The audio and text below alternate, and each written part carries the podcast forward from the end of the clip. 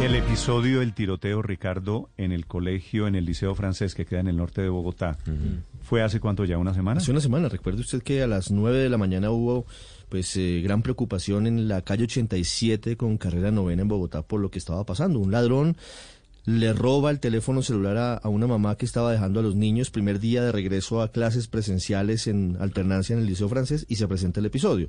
El papá, un papá saca eh, su arma con salvoconducto, dispara pues para persuadir a los ladrones y ahí se presenta pues una situación confusa y, y difícil. Producto de ese episodio que fue tan comentado desde las redes sociales, uh -huh. aparecieron los videos, sí, que se puso en riesgo a una cantidad de personas, inclusive sí, es que... niños en la zona. Producto de eso, el señor que disparó, don Paolo San Marino, dice que ha recibido una comunicación del colegio prohibiéndole el ingreso a las instalaciones del Liceo francés. Que es un, que es un hecho alrededor de las muchas polémicas que hay Lo que sobre pasa el es tiroteo que es mismo. sorprendente el tema, porque fíjese, uno en los, en los, en los videos ve que él primero, pues un papá con armado, pues bueno, tiene permiso, pero de, de, después él dispara al aire, pero luego cuando dan la vuelta los, los, los, de la motocicleta, él les dispara de frente, una bala perdida puede entrar en cualquier hecho, apartamento de la zona Mm. ¿no? y puede Bueno, matar a cualquier eso, persona. A eso me refería con que ha estado el incidente lleno de pequeñas y grandes controversias. Señor San Marino, buenos días. Muy buenos días, Néstor, ¿cómo está? Paolo San Marino, ¿de dónde es su apellido, señor San Marino? Italiano. Italiano. ¿Pero usted es colombiano? Correcto, sí, señor. Don Paolo, usted es el hombre que disparó a los ladrones que estaban intentando robar a una señora entrando a las clases, bueno, que llevaba a los niños a las clases del Liceo Francés, ¿verdad? Correcto. A ver, ella no está dejando los hijos, de hecho, ella está haciendo un requerimiento igual que yo en el Colegio Liceo Francés, donde yo tengo hijos también ahí. Eh, no fuimos atendidos por el colegio, el colegio nos atendió en la, nos dejó en la calle y nos atendió en la calle. Entonces, cuando, cuando no me atienden y me mandan una razón y me dejan en la calle, yo me voy molesto escribiendo un correo y voy distraído, pero voy distraído cuando escucho los gritos, los alaridos de auxilio de las señoras, hago los tiros para persuadirlos. Los, los señores cuando, cuando huyen se van para una calle mocha y por eso cuando se devuelven ellos están disparando también. Ellos hacen más o menos entre 3 y 5 tiros. Entonces, obviamente, por eso lo espero yo de frente. Pero, pero, pues la decisión del colegio obviamente siempre es un riesgo, Néstor. Todo tiene un riesgo. Pues cuando se toman ese tipo de decisiones por ayudar a la gente, ¿sí me entiendes? Pero pues la decisión del colegio fue casi que inmediata. El rector salió, no preguntó en ningún momento cómo está la señora con el menor que estaba afuera también. Eh, o cómo estamos nosotros. Simplemente estaba preocupado por la seguridad de la gente del colegio preocupado por la seguridad de él, pues cuando él estaba adentro, ¿sí me entiendes? Entonces él habla de que tenía muchas amenazas islámicas y todo, pero, pero no había ninguna seguridad en el colegio, ¿no? ¿Quién tenía amenazas islámicas? Pues el rector manifiesta que pues, ellos que salió con pánico porque pues el, los franceses tienen muchas amenazas islámicas y que el colegio.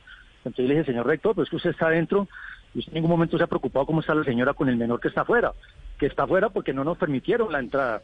Entonces, si tienen tantas amenazas, pues ¿por qué no tienen una seguridad ahí? Néstor, es que coincidió este episodio con los ataques violentos en París. Recuerde usted el caso de la decapitación de, de un profesor, un profesor y sí. otras cosas. Seguramente Correcto. a eso se refiere el rector. Se, señor San Marino, sí. eh, usted hoy han pasado unos días.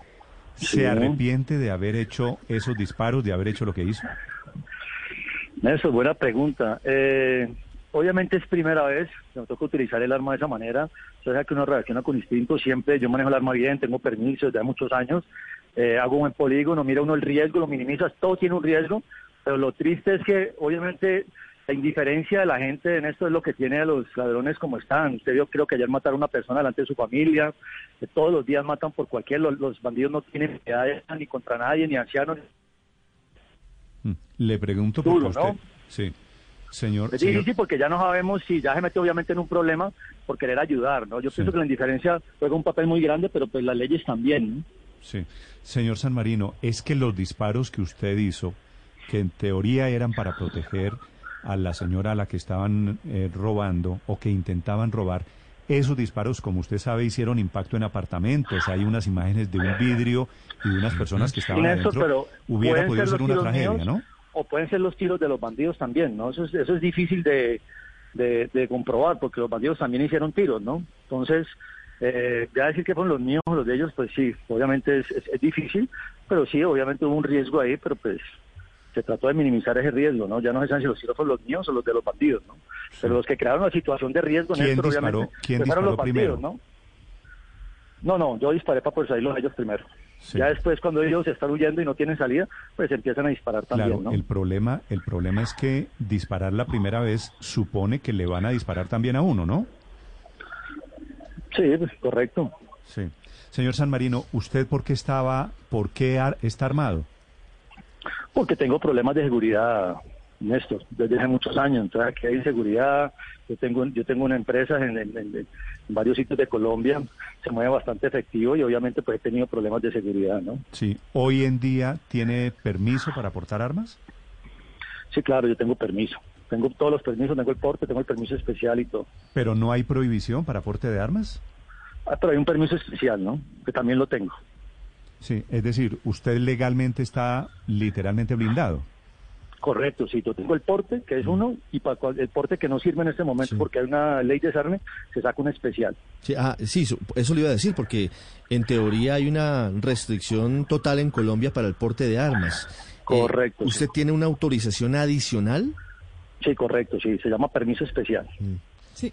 Pero, señor San Marino, pero usted está entrenado para usar esa, esas armas porque, pues evidentemente usted disparó varias ráfagas y pues No, eh, no realmente no, Pues tú el rector dice que el rector dice en su comunicado que disparó primero al aire cuando ellos Sí. subían y luego cuando ellos bajaban volvió a disparar otra ráfaga. Sí, Digo, entonces- sí, disparó pues, dos de- ráfagas y los y los delincuentes pues se escaparon.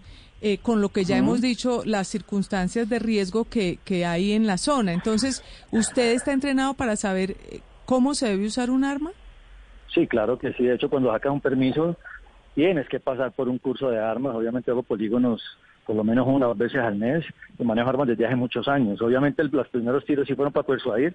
Los otros fueron, pero no fueron ráfagas, ni mucho menos. Una pistola, no es ráfagas, no, una metralleta. Fueron un par de tiros. Y, la- y los segundos fueron también porque los, pues, los bandidos estaban disparando, ¿no? Entonces, pero no, no, en ningún momento fueron Sí. ráfagas. ¿Usted, ¿Usted les dispara a los asaltantes Sí, directamente? correcto. Sí. ¿Y, ¿Y eso está permitido? Es decir, si usted no está siendo agredido, entiéndame la pregunta, si, si usted no está siendo agredido, usted tiene la, está- usted está- tiene la se está autorización recortando, ¿eh? para disparar. ¿No? Sí, perdóneme, ¿ahí me escucha mejor? Ah, se- Estoy escuchando más. Sí, sí, se, se nos pierde la comunicación. ¿Ahí nos escucha mejor, señor San Marino? No. Le preguntaba a Néstor si él está autorizado para disparar contra Todo esto alguien. está documentado en video. ¿no? Claro, Sí, señor. claro. La, pregunta va a para, lo sí, siguiente, eh, porque si él no está siendo víctima de la agresión, yo no estoy seguro de que tenga el aval de sacar su arma y disparar contra alguien así esté viendo un, un- Ni siquiera una- por un el robo del celular, por supuesto, porque el otro caso, Pero- recuerda el otro caso que teníamos aquí en la autopista, Pero ellos que era que dispararon estaba también en riesgo, estaba en riesgo la vida de, de una persona en el momento, lo, lo que No, había pasado en la autopista. La verdad es Pero, que la- pero según le entendía el señor Paolo, eh, los bandidos, los asaltantes también le dispararon. Claro, pero él Eso comienza es lo a que disparar. entiendo. No, digamos, yo no me voy a poner aquí Claro, del sí, lado de los hay un asaltantes. Hay un intercambio de dinero. O sea, ellos, le, ellos le disparan a él, él le dispara a ellos. Eso es lo que le entendía el señor. Pero él empieza los disparos, padre. Fíjese que esto es lo más parecido al salvaje oeste. es. Es decir, eh, Sí, claro, una sí, persona claro. Saca su arma, están robando a una señora y les dispara. En esos videos, Héctor, que usted también vio, les dispara a los asaltantes, no hace tiros al aire. Se para en no el hace- separador. No hace Sí, tiros sí, al les piso. dispara a ellos cuando pasan en la moto. Ese es el riesgo, así tenga todos los permisos legalmente, que un civil que no está preparado tenga un salvoconducto para usar un arma, ¿no?